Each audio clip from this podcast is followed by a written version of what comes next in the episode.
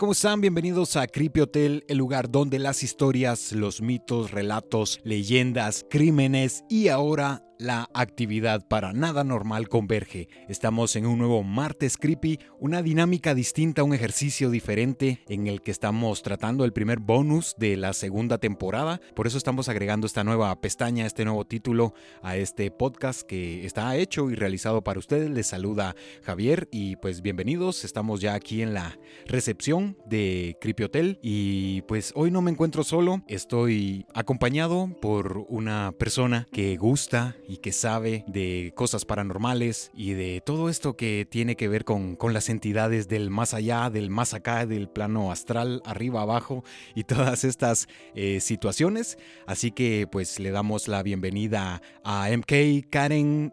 ¿Cómo estás? Bienvenida a Creepy Hotel. Hola Javier, ¿cómo estás? Gracias por la gran invitación de traerme al corredor del pánico. Sí, aquí estamos en el corredor de, de, la muerte y como habíamos dicho en el capítulo anterior, de los puñetazos y de las patadas voladoras y ahora de los escalofríos y del miedo porque va a estar bastante interesante la, la historia de hoy. ¿Cómo estás? Temas que más me encantan en la vida, Javier, te lo juro. ¿Cómo estás? ¿Qué tal la semana? ¿Todo bien? Pues bien, fíjate que bien trabajando y ahorita aquí que me invitaste, yo dije, hoy sí tengo que ir, tenemos que hablar de lo, de lo paranormal, que esos son, eh, son temas que a mí, por, en lo personal, me encantan, ¿verdad? Entonces dije, hoy sí me lanzo a Creepy Hotel. De aquí soy. De aquí soy. Vamos a estar eh, trabajando una versión zombie de algo que habíamos eh, venido colaborando juntos. Exacto. Más o menos por ahí vamos a... Sí, fue, fueron inicios muy bonitos, pero ahora ya nos tiramos a, así como que a lo más escalofriante a que todos nuestros escuchas tengan pesadillas. no, no son. Patrocinadas por Creepy Hotel. no, pero eh, son temas, eh, he escuchado tus otros podcasts y la verdad es que están muy buenos, la verdad muy buenos, son entretenidos y de mucha información. Aparte el último, escalofriante, o sea, no, no, no me hubiera entrado en la mente que una mujer tan linda Hubiera sido tan escalofriante, pero sí. muy buena, muy buena. Se los, se los recomiendo, chicos. Pueden ir a escucharlo en todas las plataformas que tiene aquí Creepy Hotel. Pues muchas gracias por los piporros por parte de Karen. ¿Y qué te parece si iniciamos ya con, uh. con esta historia? Sí. Iniciamos Ánimos, con... ánimos. Que esta historia está eh, un tanto extraña porque raya en la leyenda, raya en el mito y también tiene, tiene algo que es histórico Sí. que realmente sí lo podemos encontrar. Entonces, pues como acostumbramos, ahora sí ingresamos al callejón de los misterios Uh. y nos vamos a quedar en, en la zona, prendemos los motores y... Es más, traje mi crucifijo por cualquier cosa. Vamos a entrar al corredor del miedo. Ok, no, no, no estoy muy entusiasmado de esto, pero bueno, ok. Eso es lo que, lo que nos ha reunido aquí. Entonces encendemos y prendemos los motores y viajamos de Michigan y nos dirigimos hasta el estado de Nueva York. Aquí inicia actividad para nada normal. Lo que inició con un suceso que sorprendería a toda una comunidad, a una nación y en su momento al mundo, se convertiría en el espeluznante prefacio que daría vida a una historia que ha sido estudiada y analizada por diferentes sectores, tanto en la ciencia como de los amantes de lo paranormal. Apariciones, psicofonías, levitaciones, ataques físicos, pesadillas, presencia de poltergeists y exorcismos serían situaciones con las que sería atormentada una familia, quienes aseguraban en un inicio lo siguiente. Después de todo, los fantasmas no pueden matar, las casas tampoco, solamente matan las personas. Hoy, en esta nueva sección de Creepy Hotel Actividad para Nada Normal, conoceremos la historia de Amityville. Lindo ese tema. ¿Habías escuchado algo de Amityville? Fíjate que tan adentro de la historia no, pero recuerda que ahora el cine, la- aparte de los documentales tan, tan profundos que se han hecho sobre esa casa, eh, me han encantado todas las películas que han sacado Ujú. y mm, pues una de mis favoritas es eh, eh, una actriz muy buena. Pero a lo que tú vas a comentar ahorita con lo que pasó en la película, uf, te quedas así como que será cierto, qué tan adentro y profundo está el documental. Pero aquí nos vas a extender un poquito Ese, más. ese esto. punto es eh, importante Sí, porque como suele suceder en las historias que son eh, famosas o que son eh, populares, tienen diferentes puntos de vista, tienen opositores, tienen personas que, que dicen, no, efectivamente todo eso sucedió, y aparte que se agrega un nombre que quizá y que obviamente todas las personas que gustan de este tipo de fenómenos Exacto. conocen y saben hablando de los Warren, Sí. que también hay, hay algunos que los desmienten, otros que dicen, no, efectivamente eso sucedió, Eso es pero eh, vamos a tratar la manera de conocer en sí la historia y pues vamos a tratar de, de saber si realmente esto podía pasar o no. Podía pasar, sí, si fue real o no, o fue remasterizado. Exactamente. Bien, pues vamos a darle como siempre la introducción o este pequeño contexto que realmente no vamos a hablar de los tiempos o los días previos a que sucediera la historia, pero vamos a tocar algunos temas que intervienen o que son naturales o que derivan de, de este tipo de, de fenómenos. Los fantasmas, las apariciones y manifestaciones, posesiones y en sí todo lo referente a los fenómenos paranormales han intrigado al ser humano en porcentajes variables. El término paranormal o fenómenos paranormales son palabras que se emplean para nombrar a ciertas clases de experiencias que se hallan al margen del campo de lo que en sí mismo se puede tomar como experiencias normales o explicables científicamente.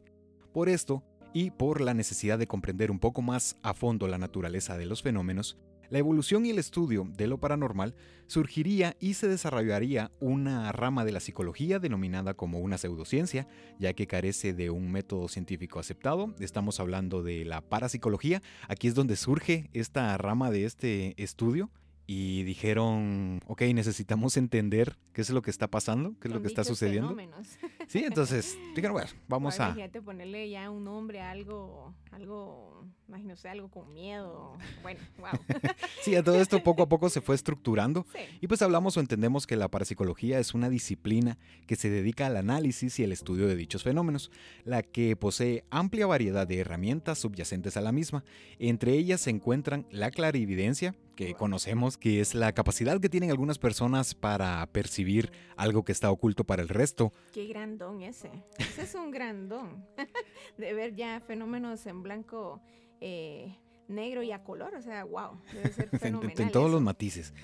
La telepatía, que es la habilidad de leer la mente del individuo. Aparte la telequinesis, que habla de mover los objetos solamente con la fuerza de la mente. La reencarnación, Oh, la psicografía, radiestesia, psicoscopía, levitaciones, fantasmogénesis y los poltergeists. Aquí pues hay algunas palabras que de primera impresión no se llegan a comprender y podemos entender que la psicografía también se conoce como los perfiles psicográficos, que esta es empleada principalmente en la mercadotecnia, donde se suele eh, realizar la clasificación de personas según sus actitudes, aspiraciones y otros criterios psicológicos. Entonces entendemos que los perfiles psicográficos permiten en sí clasificar a grupos de personas por medio de aspectos como su personalidad, gustos, intereses, inclinaciones, aspiraciones, temores, etcétera, algo que quizá podemos comprender de mejor manera, que es lo que se ha venido hablando en los últimos años que realizan las aplicaciones, sobre todo que tiene o que intervienen con comunidades o con grandes comunidades, donde ahí nos van conociendo un poco mejor y esto suele emplearse para cuestiones políticas, entonces sí. de ahí La vamos de comprendiendo. algún político, exacto. También agregamos que la psicoscopía es el poder para percibir detalles o información de alguna persona por medio de objetos, que esto también lo hemos visto que quizá alguna persona que cuenta o que se presenta que posee estas cualidades o estas habilidades, al momento de entrar en contacto con un objeto en sí, comienza a hablar o comienza a dar detalles de su propietario o de alguna persona que lo había tenido en sus manos, entonces es curioso. ¿Esas son las personas que tocan algo y saben de la otra persona? Sí, ¿No? sí, Ah, así van conociendo los, los datos o qué era lo que hacía o qué era lo que, lo que gustaba. Y también podemos agregar la fantasmogénesis, que únicamente es la producción ectoplásmica de un fantasma que tiene la forma de una persona o de un animal. Bueno, creo que esta última creo que la tenemos todos. Más de alguien ha visto algo, aunque sea algún reflejo, una, una silueta. todos- o sea, todos hemos Todos tenido tenemos eso. una historia Y de... lo de animales, mm, ciertas personas con vicios han visto el cadejo y todas esas cosas subliminales. Los fenómenos paranormales son de interés social y han convivido con el ser humano desde tiempos inmemoriales, por lo que se fundaría la Society for Psychical Research. Aquí te vas a ir Oh, acostumbrando sí, a, oh a mi super no inglés. conocer esta palabra. Exactamente. O más fácil, de una manera más sencilla, es la Sociedad para la Investigación Psíquica, la que iniciaría o sembraría las bases en el otoño de 1881.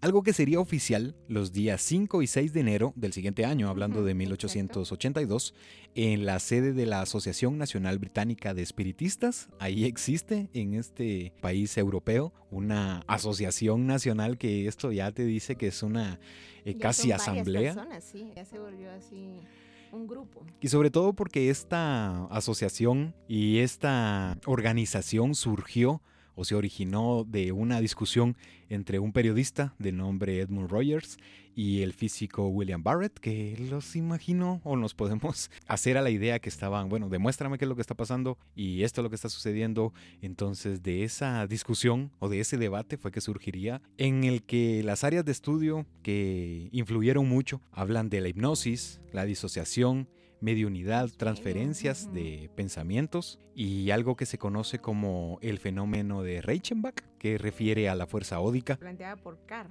Carl, no. Exacto, Carl Reichenbach, exactamente, que él decía o él afirmaba que una energía emana de todos los seres vivos, pero que únicamente se puede ver ah, en sectores o en lugares que son pues muy oscuros o que no tienen acceso de luz. Entonces, pues él mencionaba esto, no terminó de cuajar porque los fenómenos en sí no pueden ser comprobados empíricamente Sí, del son todo. Fenómenos, son fenómenos inusuales.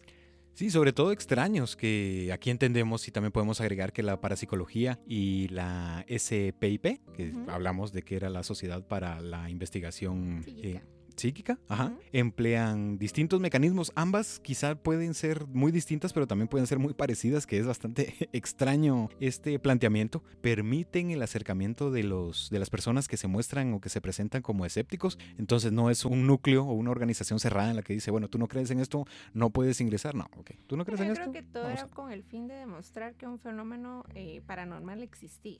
O sea, ese era el desafío de todos estos personajes ya mencionados y eh, el fin de la investigación psíquica que estaban haciendo, ¿verdad?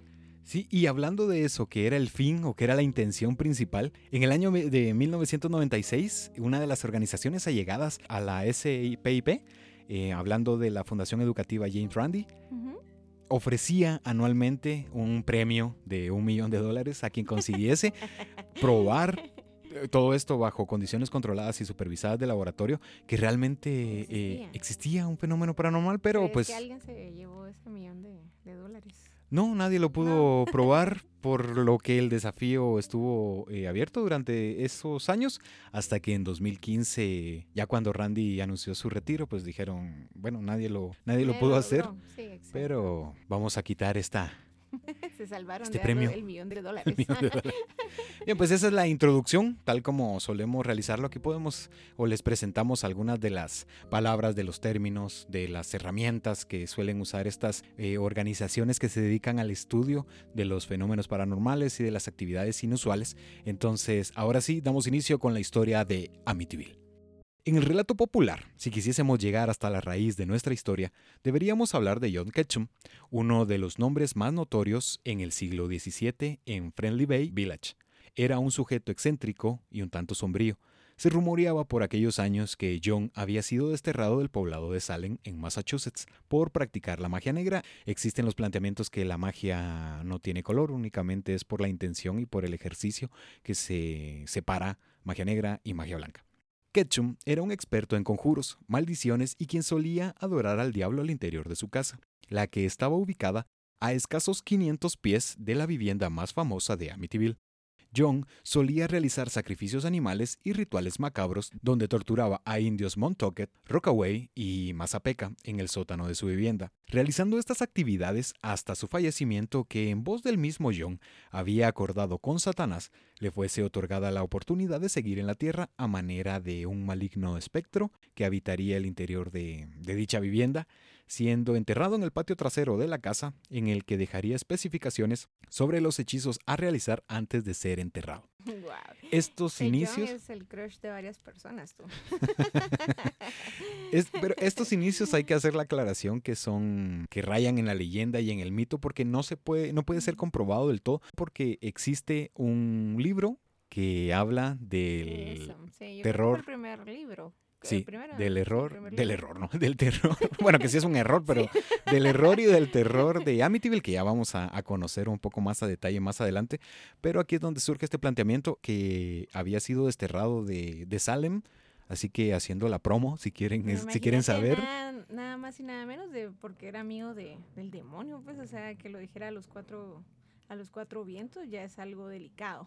No estaba con esas cosas de, ok, lo voy a mantener solo a puerta cerrada, sino supuestamente él hacía público que, que Sí. tenía esta inclinación. Y volviendo a la promoción, si quieren saber qué fue lo que sucedió en Salem, en Massachusetts, los invitamos a escuchar el capítulo número 10 de la primera temporada para que ahí puedan conocer un poco más a detalle qué era lo que había pasado. Aparte que encontramos que el nombre John Ketchum Ujú. era un nombre bastante popular por aquellos años y pues ahí vamos, vamos conociendo un poco cómo es que inicia, reiterando, esto se refiere a la leyenda, eh, relato y al mito porque no se cuenta con, o con las evidencias para poder decir que en verdad es una certeza. Exacto. Y como ya habíamos escuchado que por el siglo XVII se llamaba Friendly Bay Village, algo que cambiaría a Amityville, el nombre que sería oficial el 3 de marzo de 1894. También se dice y se habla que ahí convergían pues personalidades de alta sociedad, eran terrenos muy muy fértiles. Muy eh, estables, unas mansiones en aquel tiempo, ¿verdad? Tú? La verdad es que solo la alta sociedad eran las que podían habitar esas casas que estaban a los alrededores. Sí, aparte que también tenía una intención principal el pueblo, que era ser un sitio turístico, donde las autoridades desmentirían esta versión porque aseguraban también los pobladores que en dicho sitio había existido un cementerio Un de indios. Que esto es muy normal cuando se encuentran estas actividades o este tipo de hechos que vivían en un cementerio. Más, aquí en Guatemala se han expandido mucho los terrenos donde han habitado, han, co- han colocado apartamentos ya multifamiliares donde se supone que han habido eh, varios cementerios clandestinos y algunos oficiales y abandonados por lo mismo, ¿verdad? Entonces han, de- han decidido construir ese tipo de cosas. Creo que ahí fue casi que lo mismo, ¿verdad? Les dio igual y... Bueno, pero como tú decías, no es tan claro el que sí sucedió esas cosas por, por medio de este chico John, ¿verdad? Si lo hizo no lo hizo. Habían varias cosas ahí que todavía no estaban esclarecidas. Sí, sumaban que también ahí se solían dejar a indios a personas que estaban enfermas. Y al referirnos a, o al decir indios, pues estamos hablando de nativos americanos, naturalmente ese es el término. Pero ahí solían decir que iban a abandonar a las personas que se presentaban con un problema psicológico o con un alguna enfermedad mental. Aquí hablamos que los primeros propietarios del terreno sería la familia Ireland. La vivienda, ubicada en la calle 112 de Ocean Avenue, había sido vendida, adquirida y vuelta a ser negociada en varias ocasiones, donde figurarían nombres como el de una familia de origen irlandés, propietarios hasta el 14 de enero de 1924, donde pasarían a nombre de John y Catherine Moynihan, este era el nombre de los nuevos compradores de esta familia, quienes realizarían una actividad característica de los pobladores estadounidenses. Se desharían de la estructura por medio de grúas y en su lugar edificarían una casa acorde al gusto de la familia, los que buscaban un estilo netamente colonial. Wow, imagínate esa movilización de viviendas. eh, o sea, solo allá tienen la eh, factibilidad de levantar las casas y de moverlas. Ay, yo me quiero cambiar a la esquina, ¿verdad? Entonces la levantaban y la movían. Y wow, imagínate que pudiéramos hacer eso aquí en Guate. Súper, ¿no? Sí, estaría, estaría bonito, sobre todo cuando la esposa dice, aquí no me gusta, ponlo allá, no, aquí no me gusta, ponlo allá, aquí no me gusta, ponlo allá. Entonces ahí no hay tanto problema para, para hacerlo. No, pero sí, no, tenés la razón. Tenés Ok. mucha razón. Bien. Pero sí, eso era lo que pasaba. Por eso es de que habían dicho, vamos a quitar esta, no nos gusta, vamos a hacerla a nuestro estilo. Y así quedaría el diseño de la vivienda que vamos a conocer y que se mantiene hasta nuestros días. El 17 de octubre de 1960, los Moynihan, por medio de su hija Eileen, decidirían vender la propiedad, siendo los compradores John y Mary Riley. El matrimonio de los Riley llegaría a su final, por lo que venderían la propiedad nuevamente, siendo la familia de Feo los compradores el 28 de julio de 1965. Por esos años, en paralelo, las vidas tanto de George Lutz como de Caitlin Connors se desarrollaban naturalmente donde George continuaba con sus estudios y Caitlin había formado un hogar con Sebastián Cuaratino, del que nacerían tres hijos de nombre Daniel, Christopher y Missy. Esta unión, hablando del matrimonio de Caitlin con Sebastián, acabaría en los primeros años de la década de los 70 porque no se encuentra o no se tiene específico en qué año sucedió el matrimonio, solamente se sabe que fue a finales de los 60, principios de los 70. Hablamos de estos dos nombres porque tienen mucha relevancia en lo que está por suceder y sobre todo los nuevos compradores, la familia de Feo que había adquirido la propiedad en 1965, entonces aquí ya va formando, ya se va formando la historia. El 13 de noviembre de 1974, Ronnie DeFeo, también conocido como Ronald Jr., de 24 años, el hijo mayor de Ronald y Louis, un sujeto paranoico, víctima de bullying en su adolescencia, adicto a la LSD y a la heroína, artífice de hurtos pequeños y quien años antes había visitado con regularidad el consultorio psiquiátrico.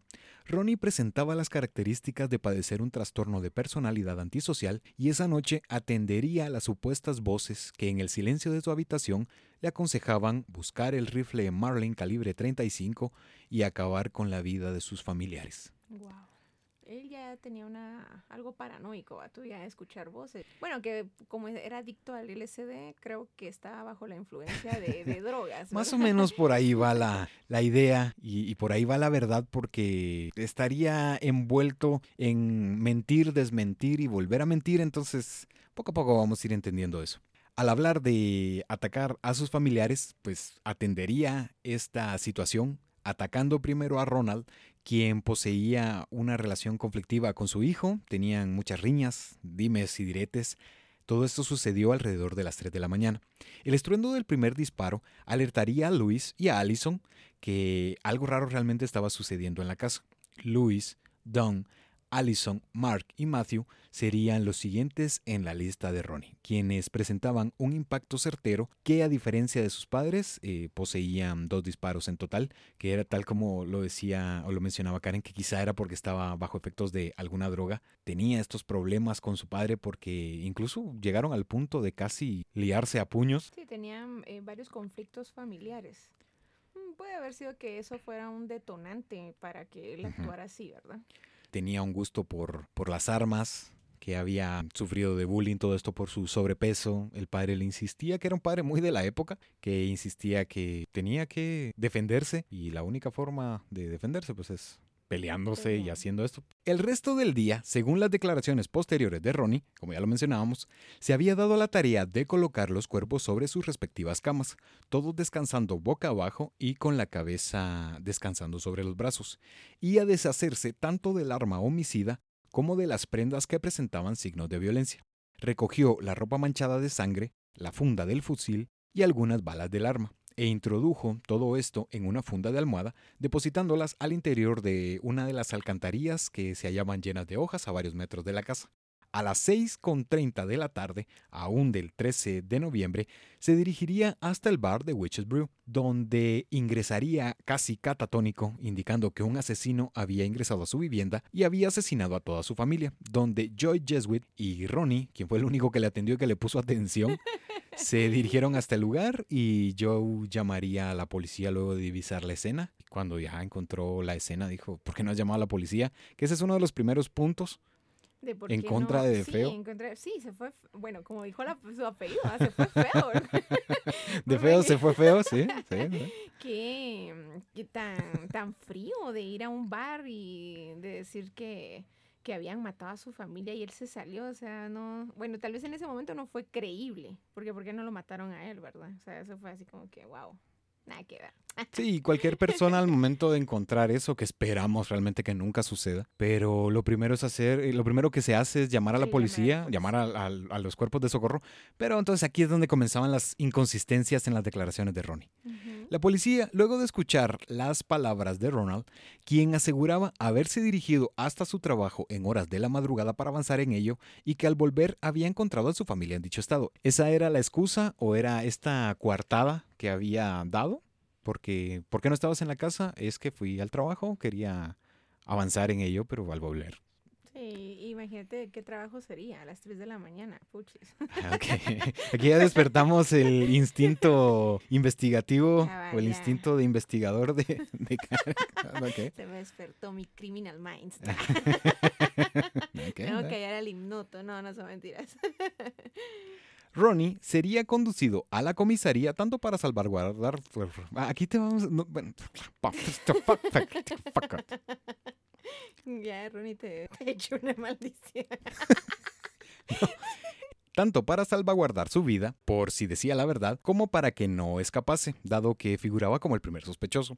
Aseguraba que la mafia había sido la responsable del crimen y que había enviado a un asesino a sueldo para que acabase con la familia de Feo, señalando el nombre de Luis Falini como el responsable directo. Luego de las inconsistencias en las palabras de Ronnie, sería procesado bajo seis acusaciones de asesinato en segundo grado, alegando la defensa locura en primera instancia, algo que fue desestimado tiempo después, infiriendo lo siguiente. Estas son las palabras de Ronnie de Feo. Escuchaba esas malditas voces que me gritaban que acabase con mi familia. Todo pasó muy rápido. Una vez que empecé, no pude detenerme. Todos debían morir. Por eso es que se agrega que escuchaba voces y que él estaba en esta eh, situación que ya al momento de leer el expediente, dijeron los jurados, El jurado. dijo, no, realmente aquí hay Hubo algo feo en esa por parte de Feo. sí, porque estaba consciente de qué era lo que había sucedido, entonces desestimaron eso. En medio del juicio de Ronald, el matrimonio de Caitlin, como ya lo habíamos mencionado, había acabado, por lo que luego de varios meses de romance, George y Caitlin se casarían el 4 de julio de 1975. Encontrar un lugar para poder vivir junto a sus hijos era importante y era imprescindible, los cuales habían decidido que adoptarían el apellido Lutz. Era pues necesario encontrar una casa en la que pudieran vivir y sobre todo que cumpliera con dos Los requisitos indispensables. Esta debía tener vista al mar y ser lo suficientemente espaciosa para albergar algunas oficinas de la inmobiliaria de George, que tenía el nombre o el título de William H. Parry Inc. Sobre todo que bastante específica con vista al mar y todo esto. mis lindos. Solo- solamente Nueva eso. York, no están en Hawái o algo así. va. Ok. Imagino a a George, ¿y ahora dónde encuentro un mar aquí? Supongamos que no daba la- al- a eso, ¿no? Pero, eh. Hallando un anuncio en el periódico que plasmaba lo siguiente. Eso era lo que decía el, el anuncio. Zona exclusiva en Amityville. Seis dormitorios, estilo holandés, 80 mil dólares. Una ganga. Así lo tomaron como una, una ganga. Dijeron, bueno, vamos a ver que está en el presupuesto de lo que estamos manejando. Por eso es que los Lutz, luego de visitar poco más de 50 casas, lo que les llevaría alrededor de los meses de julio a noviembre de 1975, supieron que en efecto habían hallado el sitio correcto. Luego de la sorpresa de lo lujoso que se mostraba la casa, que en la entrada presentaba un rótulo que plasmaba o que infería lo siguiente, High Hop o Grandes Esperanzas, que esto se toma como una tremenda ironía porque había sido colocado por el señor de Feo y ya escuchamos qué fue lo que había pasado. Sí. Entonces, de Grandes Esperanzas no había mucho en esa casa, pero este es un, un Ya- pequeño ya no detalle. había- ya no habían alfombras de welcome o algo así, ¿verdad? Sino que es grandes esperanzas. El precio que solicitaban era extraño, por lo que los Lots, luego de interrogar a Edith Evans, quien era la agente inmobiliaria, escucharon los motivos de la venta casi al punto del remate, algo que George no prestó demasiada atención, sosteniendo la compra, y también aquí nos podemos plantear o preguntar qué hubiéramos hecho si nos dicen, mira, está esta casa, pero aquí asesinaron a una familia. Sí, eh, bueno, muchos de bienes raíces, si hubiera alguien ahí de bienes raíces que no sé, aquí no sé, eh, interpreta que hubo alguien así, no hubiera mencionado esa palabra. O sea, la verdad es que no la hubieran vendido si hubiera dicho que murió casi una familia completa dentro de esa casa, ¿verdad? ¿No se suele decir? No, O sea, yo digo que no. es que lo dije, realmente lo, lo- lo mencionaste con toda la seguridad del mundo y dije, ¿realmente eso no pasa? Porque Disculpa, sí. Es que me metí mucho en el papel. no, me parece, pero es que eso realmente sí tiene que ser así. Bueno, yo necesito saber qué es lo que ha pasado, Sí. Qué es lo que ha sucedido en esta casa y sobre todo por lo que viene, que digo, hey, no te faltó decirme que aquí había sucedido algo extraño. Bien, pero como dirían algunos bancos, está en las letras pequeñas de hasta abajo. Sí, cierto. En los contratos de préstamo y eso, ahí es donde Ahí está decía-. No, y sobre todo porque había sido escena del crimen, entonces había tenido la, naturalmente la intervención de, de la policía, de peritos, de forenses. Sí. Entonces, y sobre, y, y sobre todo porque era una historia conocida, muy conocida en su momento. Recordemos que eso había sucedido a escasos meses, el 13 de noviembre de 1974. Entonces, Ronald dijo, no, por eso es de que no. Hace un año ya, ya, ya se olvidó todo. Ya se secó todo. Y sí, la casa era muy amplia, contaba con comedor, atrio cerrado. Había piscina, agua caliente. Sí, o sea, solamente. ¿Algo más? sótano. Sí, algo más. Era el sueño la casa. El juicio en contra de Ronnie había iniciado el 14 de octubre de 1975, siendo hallado culpable y sentenciado el 4 de diciembre de ese mismo año a cumplir seis condenas que iban de 25 años hasta cadena perpetua.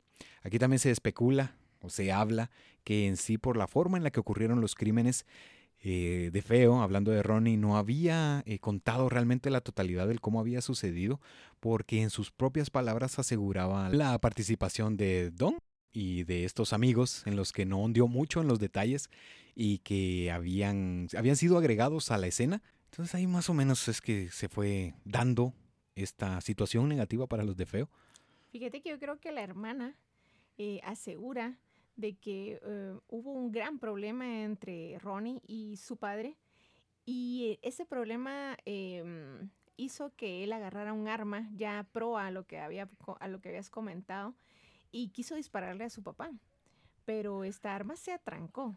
¿Quién se explica? No se sabe, ¿verdad? Sí. Entonces, creo que esto fue un detonante para Ronnie. Dijo, esto no se va a quedar así. Y horas después fue que eh, ya cometió su hecho, ya haber probado el arma, me imagino, ya que todo estaba calibrado, pues ya fue a darle eh, muerte a su padre y a toda su familia. Eh, se- bueno, yo aseguro esto porque encontraron restos de pólvora en la ropa de la hermana. Entonces yo creo que ahí fue donde él sí actuó, dijo, no, que eh, voy a dejar a mi hermana viva y esta me va, me va a poner el dedo y mejor también me la surto, ¿verdad? Ok. está bien, está.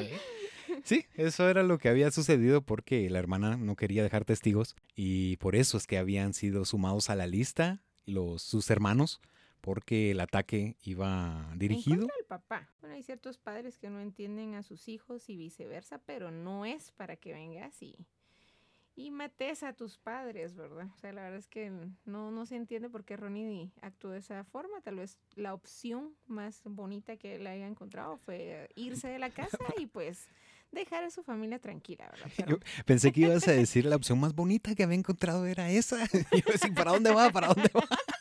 Pero que si Ay, no, lo compusiste en el... en- muy bien, muy bien. Luego de los sucesos ocurridos al interior de la casa, hablando de la 112 Ocean Avenue, estuvo sin poder ser habitada por poco más de un año, hasta que luego de diversos procesos legales que sería oficialmente adquirida por los Lutz, el 18 de diciembre de 1975 la familia se trasladaría y tomaría posesión del lugar. El sacerdote Ralph Pecoraro, perteneciente a la diócesis de Rockville, sería contactado por medio de una llamada telefónica donde le solicitaban bendecir el inmueble.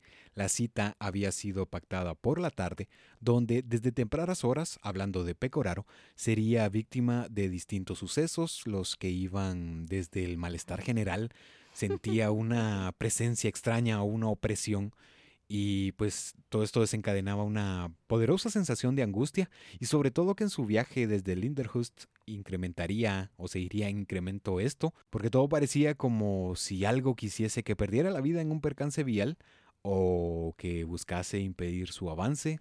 Eso a la era, era- casa de Amityville. Ya en las afueras de la casa en Amityville, Pecoraro percibió un olor fétido que se acrecentó en el instante en que tomó el agua bendita y los objetos sagrados que solía emplear. Dijo, aquí huele raro, aquí huele extraño, y que eso suele eh, suceder en el momento en el que existen entidades negativas. eso ya es un, un detonante para que no entres, ¿verdad? En lo personal yo no he percibido esos olores, pero sí he percibido cosas paranormales en casas. Después, más adelante vamos a contar. Al final, eh, porque sí, la ¿no? historia, la historia de, de la casa del orfanato en la que tuvimos la desventura, porque no es ni siquiera Sí. oportunidad, es la No. desventura de, de- de vivir. Estuvimos poco tiempo, los lots estuvieron 28 días, pues nosotros un poco más, pero también existen ciertas... aguantamos un año.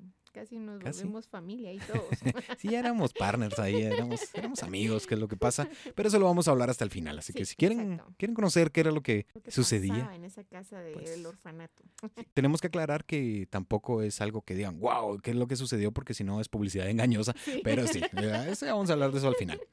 Cuando ingresó Pecoraro, roció las primeras gotas de agua bendita, luego de esto se escucharon ruidos extraños que provenían del piso superior. Al subir por las escaleras e ingresar a la habitación de la que provenían los sonidos, exclamó varias palabras para echar fuera a las entidades negativas que de existir, resonando clara y con fuerza una voz que exclamó lo siguiente: Fuera de aquí. Pecoraro guardó silencio y se percató que el grito provenía detrás de él, donde solamente había una pared. La pestilencia se hizo insoportable, por lo que decidió dar por concluida la ceremonia. O sea, eso sí se preocupó Pecoraro, dijo, ¿qué pasó aquí? Fuera de aquí, Ya como... Imagínate, yo creo que hasta le habían dicho, padre, ¿qué es a comer? Él la rechazó. O Sí, sea, sí, no, eso yo me pasó. voy de aquí, o sea, hello. No, no, no, gracias. Angustiado. No, no, no, dijo Pecoraro, yo sudaba aquí ya... frío. Sí. Mi gordo. Estaba bastante preocupado. Porque digo, ya escuchar una, una voz terrible que te está echando de la casa, eh, Sí, pues, eso sí es. es, es complicado. Cuando Pecoraro se dirigía por la Van Wyck Expressway en Queens, el capó, o también que en otros países se conoce como el cofre del auto que conducía, se levantó estrepitosamente sin razón aparente, haciéndole pisar el freno en el acto. El sacerdote podía observar cómo su temperatura corporal incrementaba y veía cómo sus manos se llenaban o se impregnaban de marcas rojizas y extrañas, al punto que éstas parecían llagas vivas, sin ser capaz de sacar de su mente aquella tétrica voz que había escuchado horas antes, además que los limpiaparabrisas se agitaban rápidamente mientras las luces titilaban a mitad de la Interestatal 278. Yo creo que esto tiene todo el sello de una película de sí. Pobre el padre, de ver tantas cosas, de haber sufrido por entrar a una casa, por hacer el bien, por cumplir con su religión, por su, de, su devoción, al- por lo cual él se recibió y enfrentar todo esto. eh, creo que él dijo, eh, el demonio sí existe. O sea, bueno, no sé qué, qué pasó al llegar la noche, ¿verdad? Sigue, sigue con eso. Sí, porque el automóvil, porque él se dirigía hacia donde su madre para poder eh, comer. Y esto, volvemos al libro, El horror de Amityville, porque ahí es donde se plasma, que también, como ya lo habíamos mencionado al principio, tiene muchas inconsistencias, pero no nos vamos a enfocar en eso. Eh, tiene, tiene muchas cosas que, que no concuerdan, pero él aseguraba, o ahí se plasma, que había llegado hasta donde su madre, que realmente estaba en ese estado ausente de razón, o que se, no sé, estaba confundido, y que el auto no arrancaba, incluso un mecánico lo tuvo que ver, y no, el auto parecía muerto. Entonces, eso más o menos así fue la tarde de. Ujú. Al llegar la noche en la nueva vivienda, hablando de los lots, a las 3.15 de la madrugada, George abriría los ojos repentinamente, luego de escuchar un golpe seco en la casa. Luego de varios segundos en silencio, sonó otro golpe, esta vez más fuerte en la puerta de la habitación. Salió de la cama y luego de una breve ronda, junto a Harry, el perrito, o el, pe- el perro de los Lutz, se percató que la puerta del aparcadero de los botes estaba abierta, asegurando que la había cerrado antes de acostarse. Mientras cerraba nuevamente la puerta, escuchó una serie de sonidos extraños que parecían gemidos o estímulos sexuales, los que iban acompañados por pequeños golpeteos en el techo que acabarían con un sonido a forma de carrera. De poco a poco iban eh, sumándose los sonidos y parecía como que alguien había corrido en el techo. No sé, aquí nos detenemos un poco a pensar que ¿qué es lo que le pasa a los desde el momento en el que están escuchando esos ruidos extraños? Si alguien corre, digo, bueno, ok, chao. Adiós. Bye. Sí, yo llamo No, en este ellos- momento. Ellos se meten a ver qué es, dónde es. eh, cuándo se va a parar, si va a correr más fuerte. Wow, e, ellos sí son así muy, muy meticulosos en eso. Pues sí, no, son extraños, no, no me terminan de convencer porque yo si hubiera dicho, ok, hasta luego, hasta la próxima, hasta la próxima, nos vemos. El 19 de diciembre de 1975, las horas diurnas parecían bastante normales. Sin embargo, ocurrió un hecho que llamó la atención de George. Mientras se desplazaba por la casa, pudo observar como una de las ventanas laterales del primer piso estaba impregnada casi en su totalidad por moscas que no permitían el ingreso de la luz, mientras escuchaba un zumbido aterrador. Abrió con cautela la ventana, intentando disipar algunas y a otras espantándolas con el periódico. No se podía explicar por qué estaban eh, pasando estas o por qué estaban estas moscas en la ventana. Aquí ya nos estás ah, eh, diciendo el segundo inicio de, de que la casa estaba mal. El primero fue el olor y ahora moscas vamos enumerando ahí para que aquellas personas que tengan este tipo de problemas en su casa sepan que aquí se están metiendo. Nada, son mentiras. Pensé que ibas a dar tu número para ayuda y soporte. Al llegar la noche, se repitió lo que el día anterior. George se despertó nuevamente sobresaltado por un fuerte ruido a las 3.15 de la madrugada. Más allá, que había revisado minuciosamente todas las puertas y ventanas. La del cuarto de costura se hallaba abierta, además que la puerta se abría y cerraba continuamente, haciendo un estrepitoso ruido como si alguien se balancease de un lado a otro. La pesada puerta de la entrada también se hallaba abierta, pero en el momento en que George para cerrarla se percató que había sido arrancada de sus ejes. Sin embargo, la cerradura solo se veía forzada por dentro de la casa como si lo hubiesen alterado de adentro hacia afuera cerró la ventana del cuarto de costura, arregló como pudo la puerta de la entrada y volvió a la cama. volvió a la, casa, a la cama. Fíjate que no me había dado cuenta que ya, ya diste el tercer inicio de algo malo en una casa. O sea, vas mencionando ya unas tres o cuatro veces la hora tres y cuarto de la madrugada. Sí. Sea, ahí es donde, eh, según dicen algunos expertos, es donde los mundos se abren y, pueden dar paso a, ciertos eh, esos portales, esos portales donde cruzan esa es la hora, las entidades. Y la hora de la burla de que nuestro Señor Jesucristo murió, ¿verdad? O sea, ahí no me había dado cuenta de eso hasta ahorita que dije, wow, el tercer inicio. Desde el cuarto día, tanto George como Caitlin se percataron que Missy se comportaba de manera extraña. Solía afirmar que tenía un amigo imaginario a quien llamaba Judy, quien solía responder que Judy era una persona alta, con ojos rojos, que a veces se presentaba con la forma de un cerdo, quien contaba historias y bromas interesantes. En medio de esto, ocurrieron dos sucesos que revelaron que, tal como ya mencionaba Karen, que es algo obvio, algo no estaba bien en la casa. Sí, algo no estaba bien. O sea, esto ya de tener una niña, no sé cuántos años tenía la niña, no sé. ¿Nueve? nueve, imagínate. Ya tener un, amigo imaginario. Sobre todo a esa edad. Ajá, esa edad. Eh, puede ser que hay niños que pueden tener un amigo imaginario, pero con todo lo que hemos mencionado, eh, esa casa estaba, ah, ya sin bromas, ya estaba mal, ya había algo extraño. Como dijo Javier, vamos a comentar ciertas cosas que nos sucedieron y este amigo imaginario también tuvimos, uh, uh, no nosotros, sino que alguien muy cercano a nosotros, poder tener contacto con un amigo imaginario. La familia estaba reunida en la sala de estar, aquí vamos a hablar de los dos hechos que ocurrieron, cuando se percataron que en la pared superior de la chimenea se dibujó un rostro demoníaco de la nada, lo que parecía contener fuego, lo que Missy señaló en ese instante que se trataba de su mejor amigo Judy. El ambiente en la casa era tenso y comenzaban a surgir diferentes peleas o discusiones donde en voz de George parecía que poco a poco comenzaban incluso a desentenderse y a olvidarse de su aspecto personal. Incluso los niños habían llegado a los golpes en más de una ocasión y la pareja tenía riñas constantes casi insignificantes, que esto último realmente no es natural de una situación negativa porque tener riñas constantes con tu pareja por cosas insignificantes es quizá, Caitlin le preguntaba, ¿por qué le diste me encanta esta foto? o ¿por qué no me dices un, un like?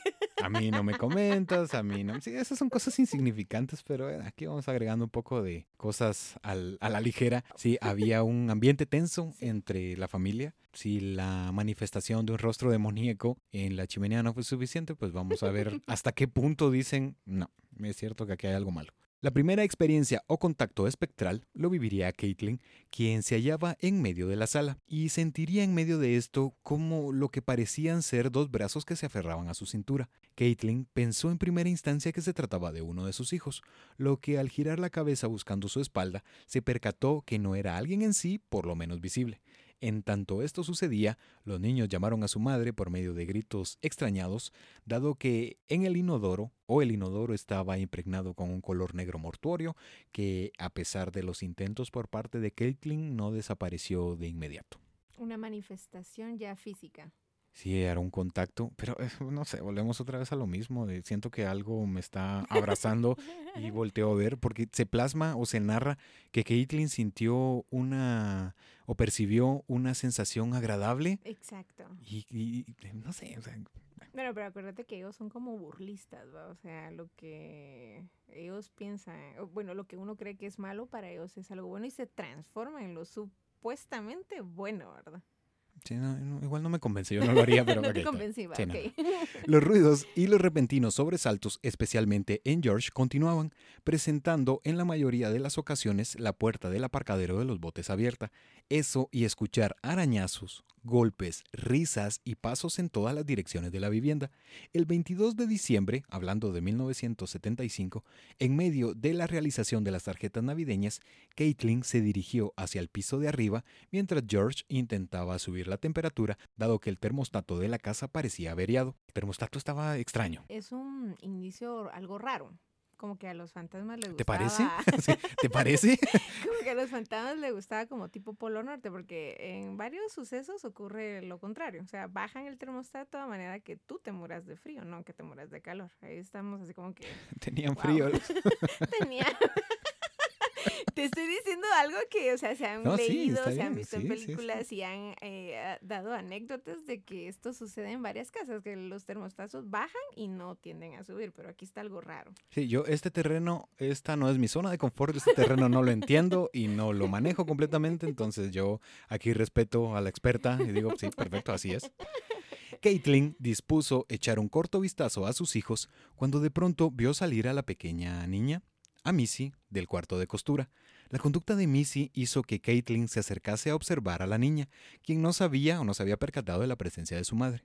Missy, seguido a esto de haber ingresado a la habitación que se hallaba al lado del cuarto de costura, al llegar se sentó en la cama y la niña, mirando u observando hacia la ventana, dijo, ¿No es hermosa la nieve, Judy? Missy continuó así por algunos minutos, donde parecía que en efecto conversaba con alguien debido a las risas, frases entre dientes y otras un tanto más claras, tal como la anterior. Caitlin, extrañada, le preguntó a su hija con quién hablaba, y la pequeña le respondió que con Judy, señalando el sitio exacto donde se encontraba su supuesto amigo imaginario. Caitlin mandó a Missy a dormir porque estaba muy asustada y ella pues también decidió hacer lo mismo junto con George y los niños. Es bastante estadounidense esta situación en la que Sí. ¿con quién estás hablando? Con mi amigo imaginario. Y está ahí Tiene nombre. y sí, y cae bien, cuenta buenas Ah, historias, cuenta buenos, sí, buenas bromas. No sé. Tiene un bonito nombre. por lo menos eso.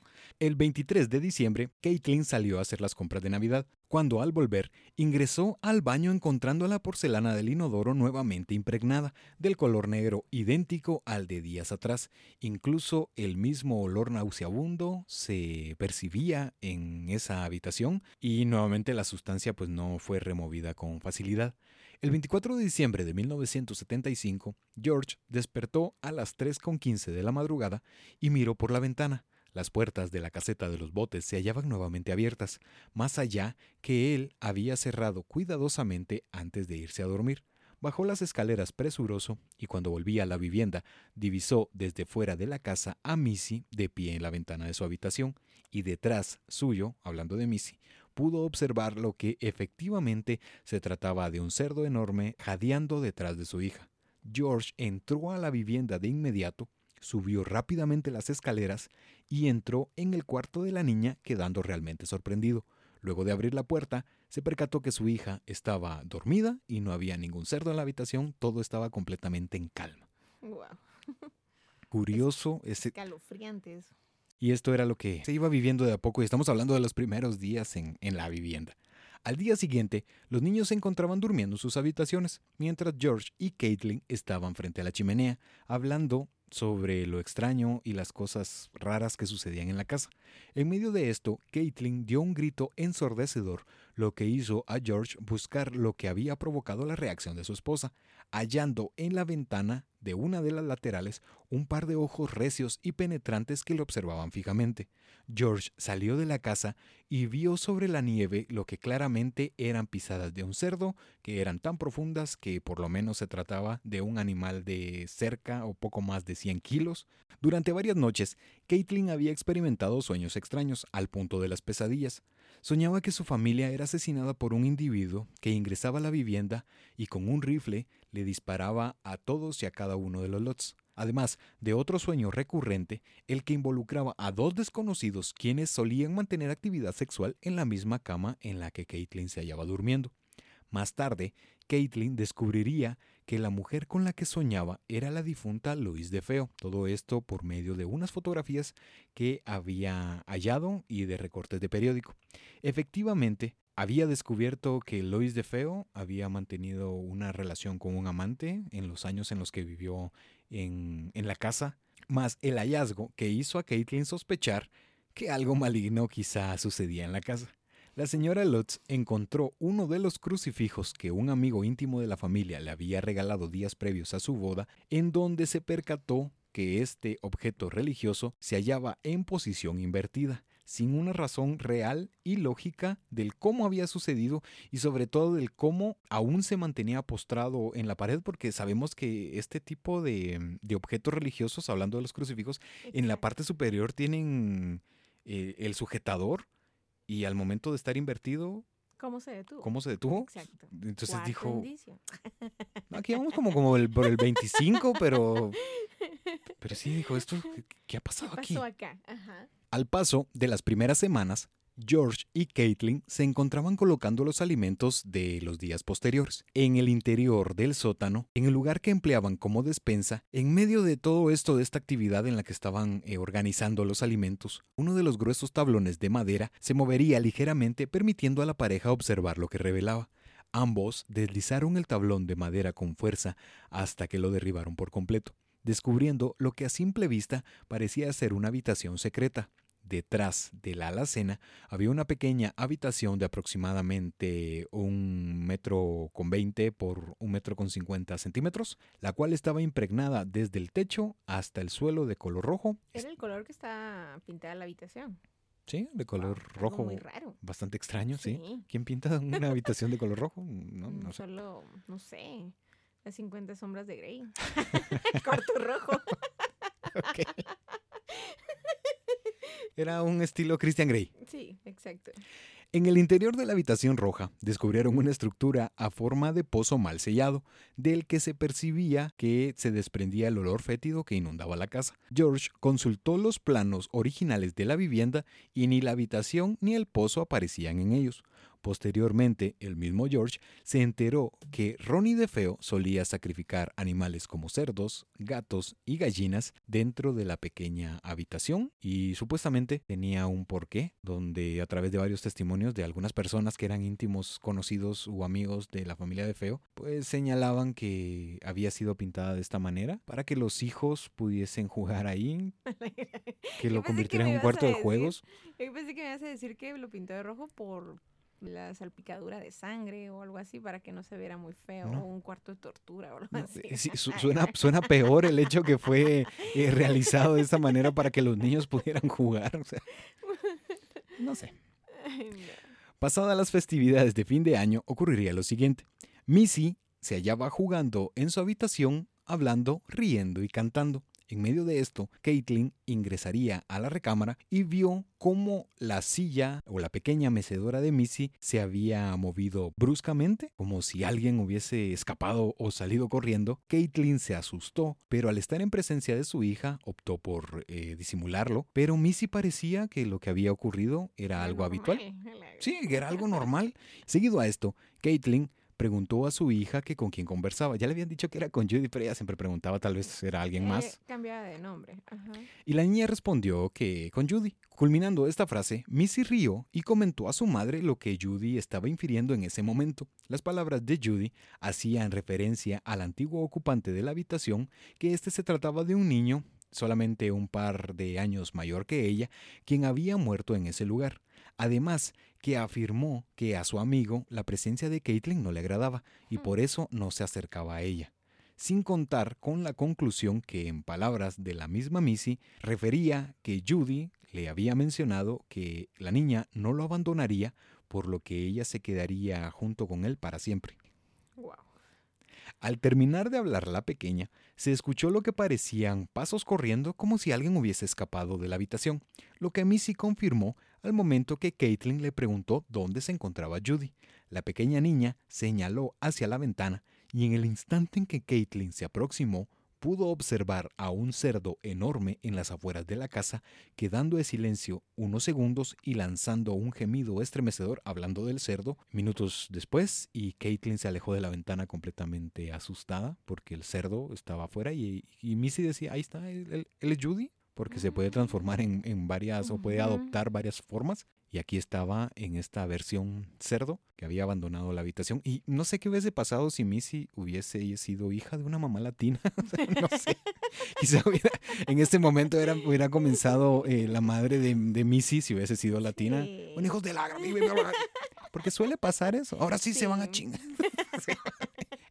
Porque eso Voy a pasa. hacer carnitas. Porque eso pasa cuando alguna madre latina escucha algún tipo de actividad. Digo, no todas, pues obviamente, no todos es tácito, pero que suceden este tipo de cosas. que supuestamente hay que hacerlo para no No demo- demostrar miedo. Sí. Pero, no sé. Ahora sí, valió. sí, porque estaba con eso de que no, no, no, no. Aquí se van. Al escuchar los, los gritos, al escuchar los gritos de Caitlin, George se alarmó y subió de inmediato. Al saber, al saber lo que sucedía y luego de observar al cerdo con sus propios ojos, cogió una silla del cuarto de la niña y la arrojó por la ventana. Judy, hablando del cerdo, dio varios alaridos y se fue corriendo dispersándose en la nieve. Missy realizó un dibujo a la ligera del grotesco animal corriendo sobre esta eh, sobre la nieve, pero producto de esta vivencia se pondrían en contacto por primera vez con el padre Pecoraro, quien intentaría tranquilizar a la pareja, indicando que había sido un incidente aislado y que no tenía por qué preocuparse. Sin embargo, desde el primer contacto del sacerdote con la casa, este había experimentado sensaciones adversas, tales como las que ocurrieron ese día. Las manchas rojizas solían aparecer, sobre todo cuando Ralph buscaba ponerse en contacto con los Lots, especialmente en la palma de la mano con la que cogía el teléfono. Intentaba, no sé, buscaba, tal vez hablar y preguntar, "Hey, ¿cómo les fue? Sí, exacto. y, eh, Olis. Hola, ¿qué ¿Cómo les fue? Con, con lo que sea, con lo que viven, pero cada vez que lo intentaba eh, aparecían manchas. en pasaba, su- sí, sí, cosas raras sucedían. Yo creo que él quedó así como que señalado por la casa. Sí, cada vez que intentaba. ayudar o ah, algo así, la casa como que entraba uy, en acción. uy, quieto. sí, sí, porque Entraba en acción y como que se ponía a la, a la, de- a la defensa, ¿verdad? Del padre. Sí, pues sí, pero también aquí podemos agregar algo muy a la ligera que quizá la mayor parte de las historias que conocían los Lots habían sido inferidos por Weber, hablando del abogado de Ronnie. Y tal vez por esto, como ya lo mencionamos, no nos vamos a enfocar en desmentir la historia o en colocar las innumerables inconsistencias que posee esta narrativa. Y eso se señala y eso se encuentra. Entonces aquí vamos comprendiendo un poco más qué era lo que estaba pasando.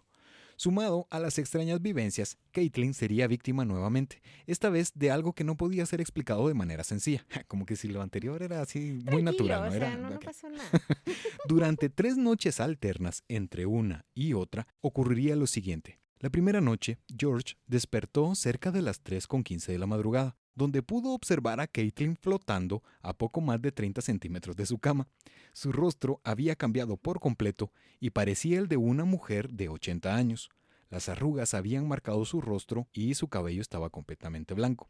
Al despertar, Caitlin inmediatamente se dirigió hasta el baño y lo que buscaba era mirarse en el espejo por algo que se desesperó y ella y su marido estaban horrorizados, pero señalaban que, uff, por suerte las arrugas se desvanecieron. es normal que nuestra pareja quizá por ahí ronque, Sí. pero ya encontrar a tu esposa levitando, o sea, ya que estás por ahí puedes quitar las, Las las arañas. telas de araña. Cámbiate el foco así, buena onda. Sí, y sobre todo al momento de, de entrar en contacto poder observarla como una mujer eh, Adulta, o sea, ya mayor. anciana, pero sí, Caitlin decía, uff, por lo menos las arrugas no fueron permanentes, o sea, la vanidad entró al chat y, y sí, es extraño eso lo que pasó la primera noche. La segunda noche de levitación, Caitlin quedó marcada por una especie de quemaduras que iban desde debajo del pecho hasta el pubis. Dichas marcas eran de color extremadamente rojo, las que al tocarlas ardían. Ni Caitlin ni George quisieron o pensaron pertinente llamar al médico por la situación extraña que había producido los daños en la joven. A Caitlyn le pasó lo que le estaba sucediendo al padre. Esas manchas como rojizas en las, en las manos al tocar el, el teléfono o al querer llamar a la familia, ¿verdad? Más bien yo creo que Caitlyn estaba sufriendo o pasando por lo que conocemos comúnmente por estigmas, ¿verdad? Eso era lo que, lo que vivía y sobre todo eh, Pecoraro, que él mencionaba y solía emplear ese término, estigmas. Tú muy bien. Durante sus largas estancias en la cocina, Caitlin percibió nuevamente contactos cercanos, en especial dos contactos sobrenaturales distintos. En una ocasión se encontraba tomando el café cuando comenzó a percibir el olor que correspondía al de un perfume dulce y barato. Entonces sintió cómo algo se apoyaba cuidadosamente sobre uno de sus hombros y luego le recorría suavemente la cintura. Caitlin pensó en un contacto tranquilizador, pero aún así se asustó porque ahí no había nadie. ¿En serio? O sea, ¿no te parece?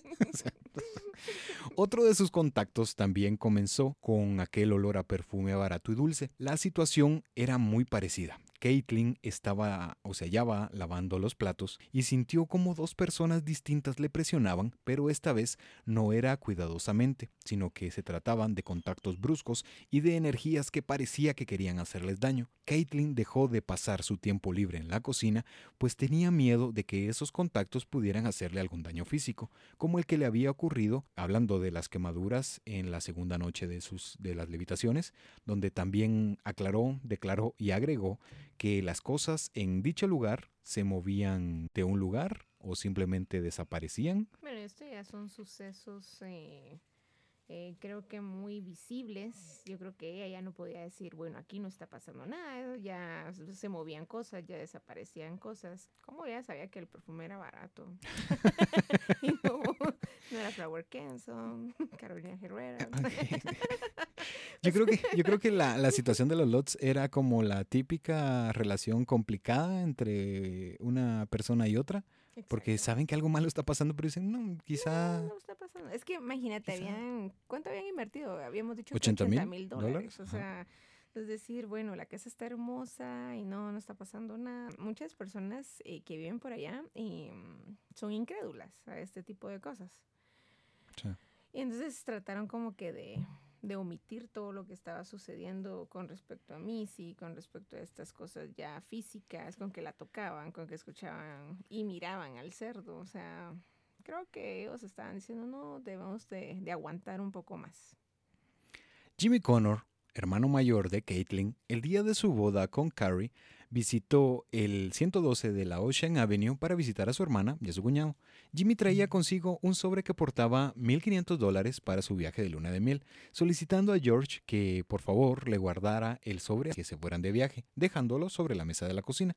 Luego de conversar en la sala de estar, George buscó el sobre, pero este no se encontraba ni sobre la mesa ni en ningún otro lado, porque ya Caitlin había mencionado que los objetos solían desaparecer de la nada. Aquí ya habían sido 1.500 dólares y sobre todo que iban a ser empleados para la, para la luna de miel. Gran parte de la actividad para nada normal, se experimentaba con las puertas y ventanas como catalizador o detonante. Los poltergeists se representaban por medio de movimientos a forma de abanicos, abriéndose y cerrándose en reiteradas ocasiones. Chris viviría en carne propia la actividad, dado que mientras se hallaba jugando en su habitación con Danny, de repente se cerró la ventana cuando él tenía los dedos en el marco de la misma, la que se había abierto sin razón aparente frente a sus ojos. Cuando él se acercó a qué es lo que está pasando, la ventana se cerró y los dedos del niño, Se prensaron. hablando de Chris, quedaron atrapados. Aquí ya hubieron agresiones físicas. Sí, tal como la que me. como el golpe que me acabo de Chris comenzó a gritar de dolor y George eh, subió corriendo las escaleras. Liberó al niño de la ventana como pudo y lo llevó hasta el hospital, donde sorprendentemente los dedos del menor estaban completamente planos o estaban así, así se presentaban, pero no había presencia de, fac- De No. fracturas. de facturas. No había presencia de La fracturas en- fractura fue después de la fractura, créemelo. Después de, de la intervención en el hospital vino la factura.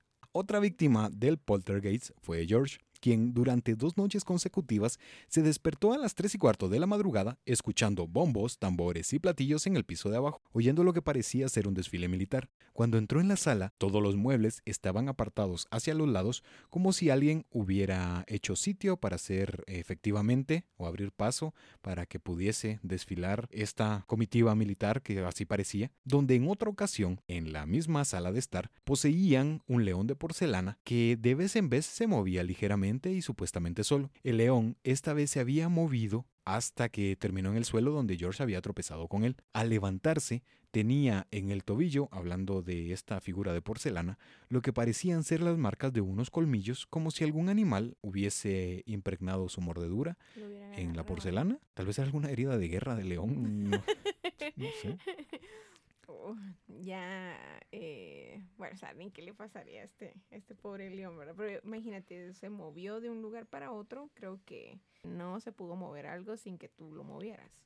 A Ah, sí. menos que hubiera habido un gran temblor de siete Sí, puntos sí. y algo.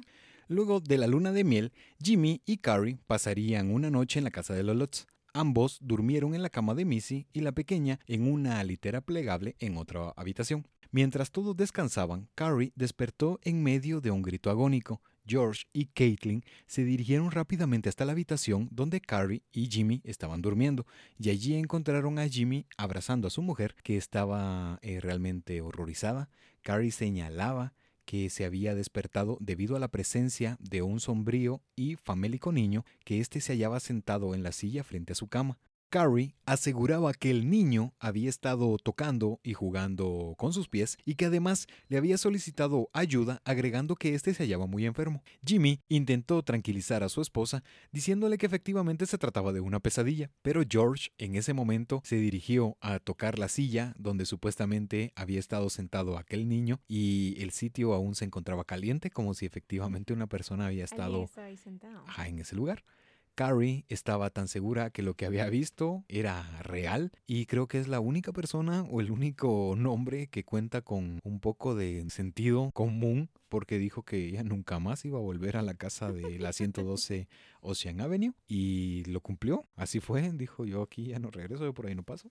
Y sí, lo cumplió. lo cumplió.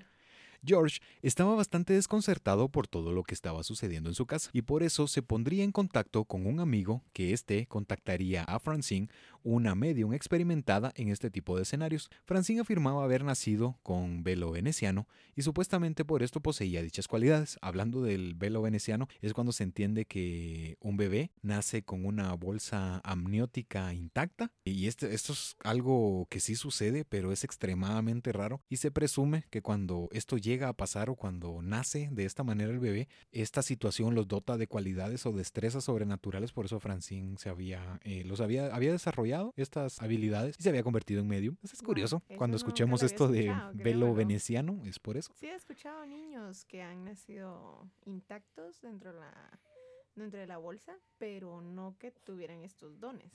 Sí, es, es Wow, raro, es curioso.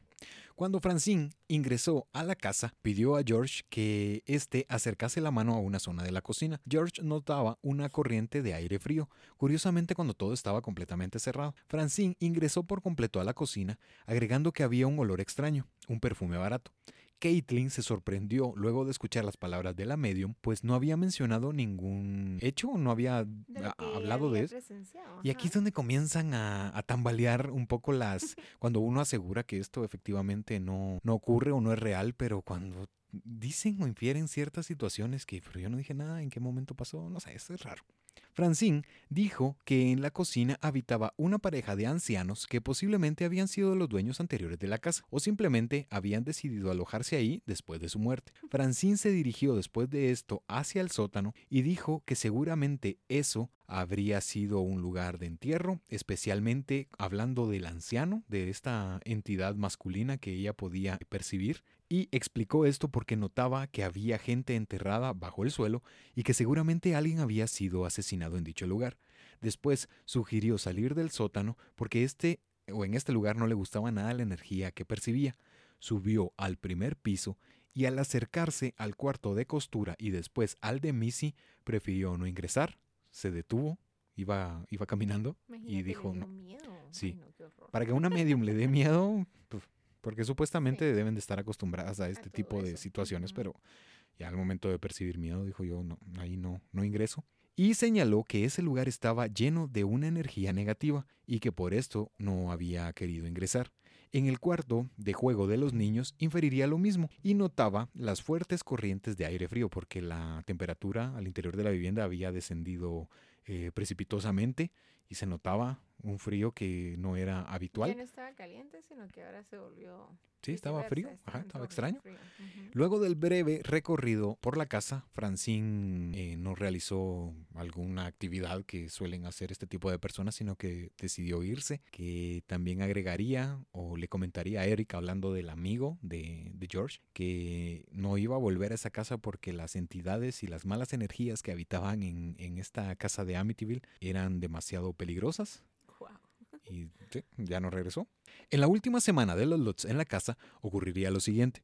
Comenzó a brotar una sustancia viscosa y gelatinosa de color amarillento, llegando a ser casi verde, eh, sin ningún sitio de procedencia. Salía de las paredes, de las cerraduras de las puertas, de lavavajillas, de los marcos de las ventanas y de las esquinas de los techos, pero especialmente al otro lado de las puertas y de los lugares con mayor accesibilidad no había absolutamente nada, no se explicaban por qué era que estaba brotando est- esta sustancia. Y que- o sea, fue raro. Sí, fue extraño, pero por mucho que George y Caitlin o los niños limpiaban esa sustancia, volvía a brotar de nuevo.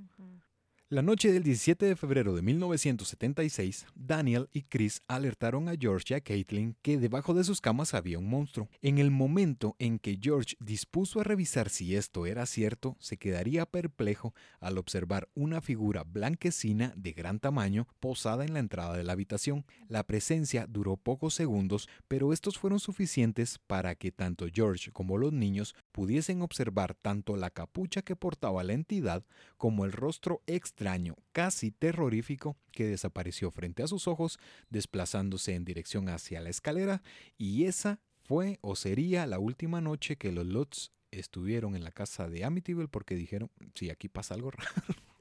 Esa, ¿eh? Hasta el momento en el que percibieron esta entidad, dijeron, bueno, suficiente, ya, Vamos. nos vamos, preparen todo porque partimos en la mañana o partimos al, al- al siguiente día. Y sí, incluso al momento o antes de, de irse serían una de las últimas cosas que verían hablando de la sustancia. Por eso fue que quedó deshabitada la casa de Amityville. Y en creo la que ahora todavía se encuentra deshabitada. O sea, estaba amueblada, pero está deshabitada. Sí, existen teorías que dicen o que dictan que fue comprada por una persona que se desconoce la, la identidad, porque sí pudimos encontrar algunos nombres, pero no está tipificado y especificado como algo inequívoco, pero se mantiene la casa deshabitada porque muchos de los amantes de lo paranormal y personas que solían visitar la región o este lugar, hablando de Amityville, llegaban para tomarse fotografías o para saber, porque esto fue fue un boom en esos años, sobre todo luego de la película, Ujú. luego de la publicación de, realmente del libro. Ellos decían, bueno, tenemos aquí a, a escasos minutos o a escasas horas una vivienda que se toma como una de las historias en donde más ocurrieron hechos paranormales. Actualmente todavía está en pie la, la edificación. Sí. Y, y Yo creo tal que como... ha resistido tornados, este, un terremoto que hubo ahí. Eh, estaba leyendo que sí ha resistido varias, varias, eh, varios fenómenos naturales. Sigue en pie la casa después de todo. Veinte días después de la huida por parte de los Lutz, hablando de 1976, los investigadores paranormales, que ya como lo mencionábamos al inicio, son nombres muy conocidos para, o en este terreno, o en estos aspectos de lo paranormal, hablando de Ed y Lorena Warren, fueron llamados por Marvin Scott, un reportero de noticias del Canal 5 de New York, que había cubierto la historia de Amityville y que había trabajado con los Warren en una investigación anterior. Este hombre, que había conocido que tuvo acceso a la historia gracias a la narrativa de una reportera local, hablando de Laura Didio, un equipo de reporteros, investigadores y parapsicólogos se reunieron junto a Eddie Lorraine Warren en la casa de la 112 Ocean Avenue. A pesar de que la familia Lutz estaba invitada a la investigación, se negaron a volver a entrar a la casa. Durante la investigación, Ed Warren fue empujado físicamente al suelo mientras empleaba frases y palabras religiosas en el sótano. Lorena también se sintió abrumada por la sensación de una presencia demoníaca. Percibía y afirmaba estar ante la presencia de los cuerpos fantasmales de los de Feo, añadiendo que podía ver a los cuerpos tirados en el suelo y estos estaban recubiertos de hojas blanquecinas, describiendo incluso la posición de los mismos, las que encajaba con la posición real que fue hallada por la policía. Eso aseguraba a Lorraine que quizá pierde un poco de credibilidad porque ella menciona la posición en la que los veía. Pero-. Cualquier persona, incluso a la fecha, se puede tener acceso a Esa las fotografías. Entonces, si yo llego y digo, veo esto, es que sí concuerda, pero quizá ya había tenido acceso a, al otro. No sé, aquí Fotografías, al expediente, cómo quedaron los cuerpos de la familia de Feo. El equipo de investigación quedó asombrado a razón que pudieron capturar una imagen que hasta hoy es considerada como una de las pruebas más notorias de presencias fantasmales debido a la claridad de la misma. En ella había quedado retratado lo que a simple vista parecía tratarse de un pequeño niño mirando desde el segundo piso en dirección a las escaleras. El espectro era terrorífico dado que carecía de iris en ambos ojos, únicamente Sí. tenía la, la esclerótica a la vista Lo pude observar en uno de los documentales. eh, sí, es horrible la, Es, la es mirada de curiosa. ese niño es horrible. Ah, bueno, aparte que la fotografía está horrible. Sí, todo aquí está horrible, sí. Todo aquí está terrible, pero es parte de esta nueva sección de Creepy Hotel, actividad para nada normal.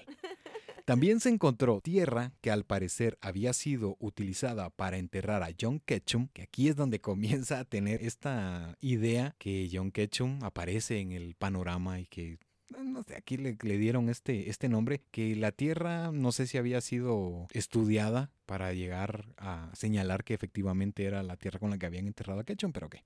Ingresaron a la habitación de costura, armados con un crucifijo, recorrieron todos los rincones recitando oraciones y coros de voces espectrales y terroríficas estallaron en ese momento, preguntándole, ¿quieres parar? Esa era la pregunta, pero no sé, quizá era el grito agónico o era de, por favor, detente, no sé. No hagas. Exacto. los Warren aseguraban que la casa estaba llena de entidades malignas y que era uno de los recintos que más les había sorprendido. Además, señalaban que el sufrimiento y la violencia que había ocurrido anteriormente, sumado a las energías de antiguos propietarios, realmente no habían abandonado a la propiedad. La impregnaban con una energía muy negativa y sobre todo oscura, algo que a lo largo de la historia se había comportado como una especie de imán para los espíritus demoníacos, especialmente teniendo contactos, riñas y una supuesta pelea o disputa contra Judy, que también habían señalado que Sí. se había presentado un cerdo que habían tenido esta, esta lucha de fuerzas. Luego de esto, los Warren habían ayudado a recuperar las pertenencias de los Lutz porque habían dejado la casa amueblada y todas las, únicamente dijeron tenías razón cuando dijiste que se iban a ir al otro día. Sí, es que era- sí, nos vamos, sí. Y solo 28 días, recalcando o resaltando, había durado la familia al interior de, de esta casa. La pusieron en venta y se trasladaron a California. La casa Ocean Avenue, que una vez fue comprada por 80 mil dólares en 1975 por los Lutz, se vendió alrededor de 950 mil dólares. No sé si realmente eso fue lo que sucedió en 2010, pero se presume que está de nuevo en venta en el mercado. Y con esto, con todas estas situaciones, llegamos al final de la historia de Amityville en esta nueva sección, actividad para nada normal. Y esto fue lo que sucedió. Wow. No, no, no. Simplemente inexplicable todo lo que... Eh, créeme que sí, yo creo que si entramos ahí vuelve a activarse todo lo malo que hay adentro de la casa. Y pues como lo habíamos comentado al principio del programa, eh, para todos nuestros escuchas, eh, nosotros con Javier eh, tuvimos una, una experiencia, o sea, para los que no, no, no saben, eh, Javier y yo somos hermanos. Sí, para que no se entiendan, para que no se malentiendan. Entre, sí, sí, entre Hotel. sí, porque ahorita mencioné, vivíamos juntos, todos así como que... Oh, oh my God, oh my God. No, no, no.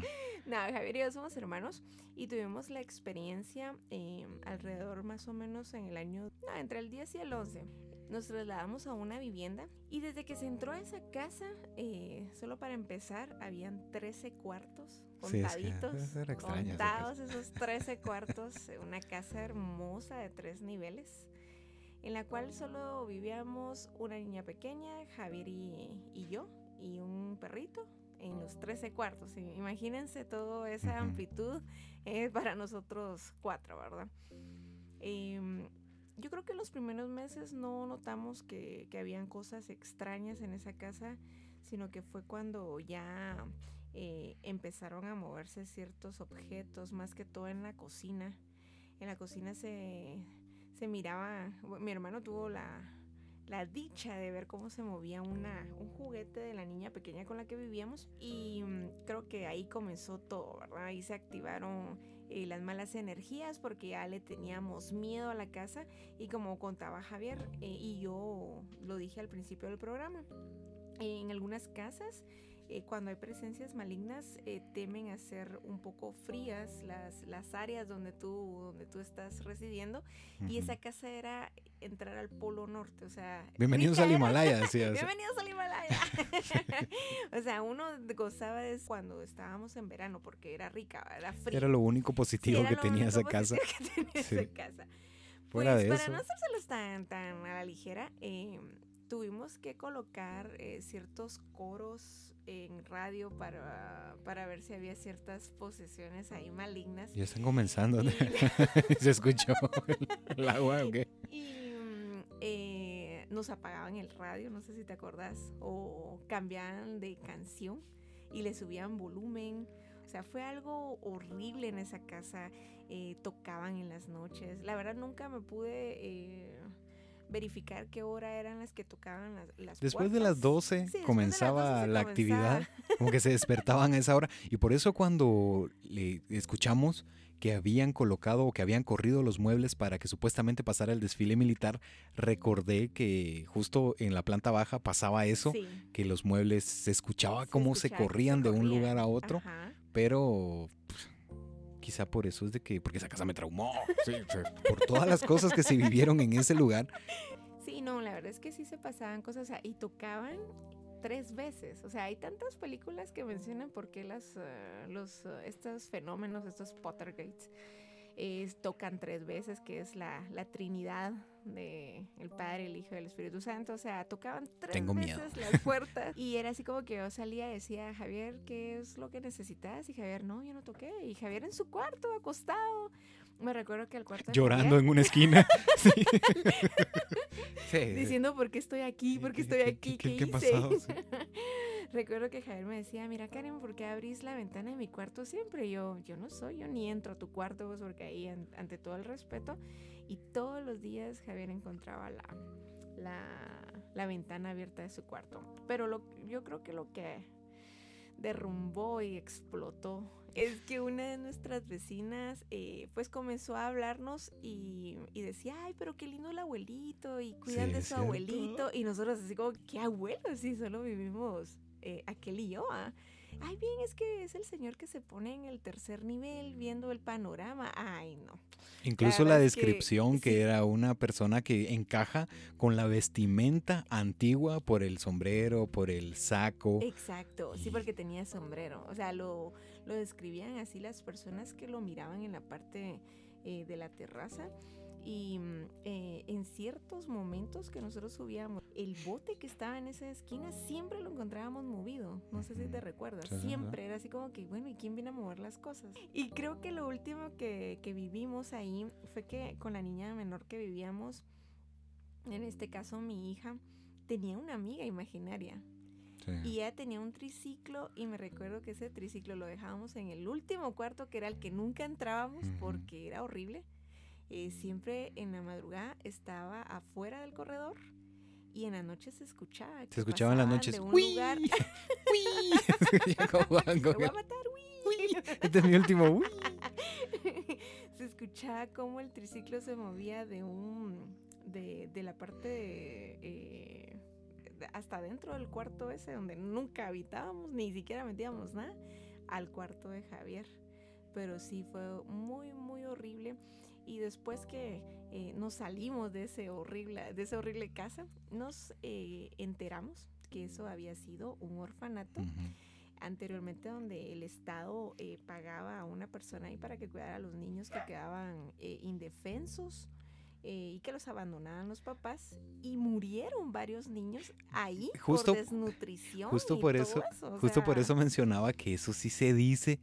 Sí No O al sea- momento de preguntarle a la persona que, que es la encargada de poner en alquiler las Sí. casas, es de, ups, fíjese, se me olvidó Se me olvidó. cuando estábamos guardando nuestros objetos de toda la casa eh, pues tuvimos ayuda de, de nuestra mamá y eh, el baño donde estaba en la planta baja y es- era cristalizado o sea se podía Sí, tiene puerta de ver, cristal. era puerta de cristal. Y mamá nos comentó que ella estaba guardando las cosas cuando ella pudo observar una imagen blanca pasando por esa, esa puerta. Y mamá decía, no, no, no, no, no, no, no, aquí sí algo está pasando algo malo. Y, Y por eso mencionamos, por eso casa". mencionábamos lo de las madres netamente latinas, porque Sí, bueno, Sí. dijo un su par dijo, de ajá, sí, un, un su repertorio bastante, bastante fuerte. sí, que si lo hubiéramos leído aquí en Creepy Hotel hubiera culminado con exclamó la señorita. Brrr, Todas esas palabras fuertes. Diablo, señorita. Sí. Pero sí, No, era eso. pero sí, sí fue una, una cosa horrible. O sea, es más, eh, nos dejaban bajo llave. O sea, no podíamos entrar a nuestro hogar. eh, cerraban con llave, ponían el, la música. eh, y como, te, como les repito, ah, eh, las cosas en la, en la cocina eran horribles. Como que ahí fue, ahí pasó algo. Y sí, varias veces nos asustaron. Pero esa casa fue horrible, horrible, horrible, horrible. Jamás recordarlo. Y nos han pasado otras cosas, pues, pero no tan gruesas como, Como lo, lo que, que, pasó vivimos. ahí. Y solo duramos ocho meses, por los cuales están preguntando tal vez algunos eh, cuánto duraron ellos, a qué Ujú. osa iba. Ocho meses cabalitos.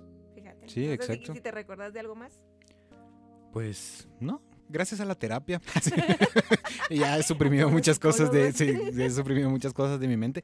Pero sí, precisamente era, era hablando de, de esa situación en la que incluso pude llegar a conversar con una entidad que yo me quedé como, ¿what? Ah, Porque llegué a la casa, escuché el triciclo moviéndose y señalé cuidado con, con la nena, cuidado con la niña. Y me dijeron, no, yo estoy aquí. Simple. Exacto. Y al momento en el que llegué a la cocina encuentro un papel en el que Karen me había dicho, mira, salimos, ahí hay comida en el refri y volvemos después. Y cuando subí las escaleras, no había, no había nadie, no había absolutamente nadie. Y yo dije, fuck, vámonos. Y sí, yo Creo me que fui. ese día fue el día que te vi correr más pronto. ¿no? Ah, sí, no, yo asustado, no, que... No, o sea, asustado, una maratón la hubieras Sí. ganado. asustado, no, es el poder de la supervivencia, ¿no? Pero Sí, eso fue horrible. La verdad es que, no sé, si algunos tienen historias, yo creo que se las pueden mandar a Javier, en, tal vez en algún, eh, algunos otros capítulos podemos mencionarlos, porque yo creo que a todos nos ha pasado eso. Pero esa casa sí me Que de hecho, eh, precisamente Karen no va a ser la primera ni la última vez que va a estar aquí conmigo porque este es un pequeño adelanto el Mira, Nocti cuenta. Requiem. Solo con eso ya se pueden imaginar que, porque es, eh, son dos palabras en latín que refieren a descanso nocturno, en el que vamos a estar tocando esas historias porque hemos recibido algunas vivencias y les vamos a dar lectura que sí están bastante fuertes. Entonces vamos a, a sumar otra, otra sección a Cripiotel Nocti Requiem, donde vamos a estar aquí tratando estas, esta narrativa con Karen y nos vamos a estar internando en esto. Además que la sección Actividad para Nada Normal pues va a continuar. Vamos a ir sacando algunas, Súper. unas que otras historias que hemos ido encontrando. Otro adelanto de lo que se viene para Actividad para Nada Normal, que yo realmente no estoy nada contento con esto, no estoy disfrutando completamente de esto Sí. como adelanto, tiene algo que ver con posesiones demoníacas, con intervenciones divinas, con entidades negativas y que son algunos de los exorcismos mejores documentados. Eso viene para la siguiente sección de actividad para nada normal. Entonces, ¿algo más? Yo creo que con lo que estás dándonos un adelanto de lo que se viene, eh, creo que todos nuestros escuchas pueden darnos sus relatos. Nosotros con gusto las podemos compartir acá, obviamente bajo todas las discreciones, sin mencionar nombres. Pero mm, para que podamos decir, bueno, ¿qué les ha pasado a los otros? Eh, ¿Será que les ha pasado algo igual a lo que nos sucedió a nosotros? Que gracias a Dios esa casa no fue bendecida, por si se preguntan eso, nunca la bendecimos, porque no era nuestra casa, ¿verdad? Y la verdad no creíamos en eso hasta que nos pasó. Y Ah, sí. Ah, sí. Que, no crees. Sí, nos, nos- nos dieron la, la mejor lección de nuestras vidas. Em, pero si nos quieren eh, decir algo, los, los escuchas, pueden compartirlo. Y creo que podemos eh, mencionar estos casos aquí por, por Creepy Hotel. Y pues ya no, no hay a las horas de que venga el otro podcast. Pues yo no tanto. Yo no tanto. Pero. conversar eso. Pero ya saben, pueden enviarnos las historias a hotelcreepy.gmail.com hotelcreepy.gmail.com Ahí les vamos a estar dando lectura en estas futuras secciones que vamos a, a estar eh, conociendo. La siguiente historia va a estar también interesante, el capítulo número 13 del Corredor de la Muerte. Gracias Karen por estar acá en Gracias, este podcast en Creepy Hotel que tiene las puertas abiertas para cualquier día que puedas que quieras quedarte aquí a dormir perfectamente. Jesús. Tenemos tenemos varios individuos que están ahí. Pues que de a poco se han ido sumando, no sé. Aquí hay para escoger. Aquí hay para escoger. Entonces, con esto llegamos al final. Gracias por llegar hasta acá. Recuerden que ustedes pueden subsistir sin esto, esto sin ustedes no. Les enviamos un fuerte abrazo y esperamos que estén bien. Vamos a continuar nuevamente. Karen, gracias. Ahí se escucha Chao. al pequeño eh, Suga. Suga, mi gordo. Entonces, hasta la próxima. Chao. Bye. Actividad para nada normal.